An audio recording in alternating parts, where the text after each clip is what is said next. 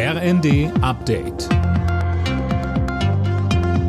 Stündlich neu. Auf den Punkt informiert. Ich bin Nanju Kuhlmann. Guten Tag.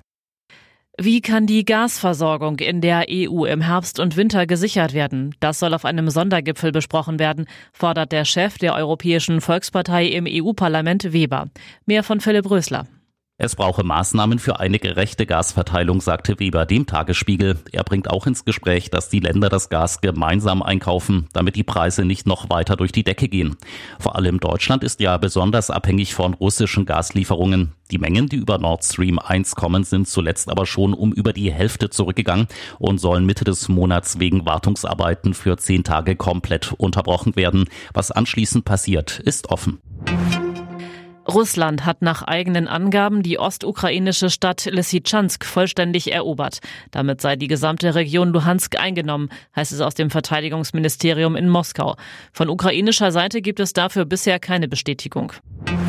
Justizminister Buschmann hält im Kampf gegen Corona eine Maskenpflicht ab Herbst wieder für möglich. Das hat er der Welt am Sonntag gesagt, Martin Bauer.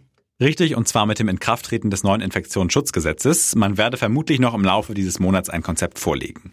Möglichen neuen Lockdowns erteilte der FDP-Mann eine klare Absage. Nach allem, was wir wissen, sind Schulschließungen und Ausgangssperren heute nicht mehr verhältnismäßig, sagte Buschmann.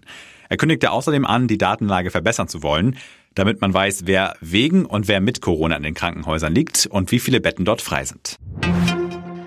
Losglück für die deutsche Handballnationalmannschaft. Bei der anstehenden WM bekommt es die DHB-Auswahl mit Serbien, Katar und einem afrikanischen Team zu tun.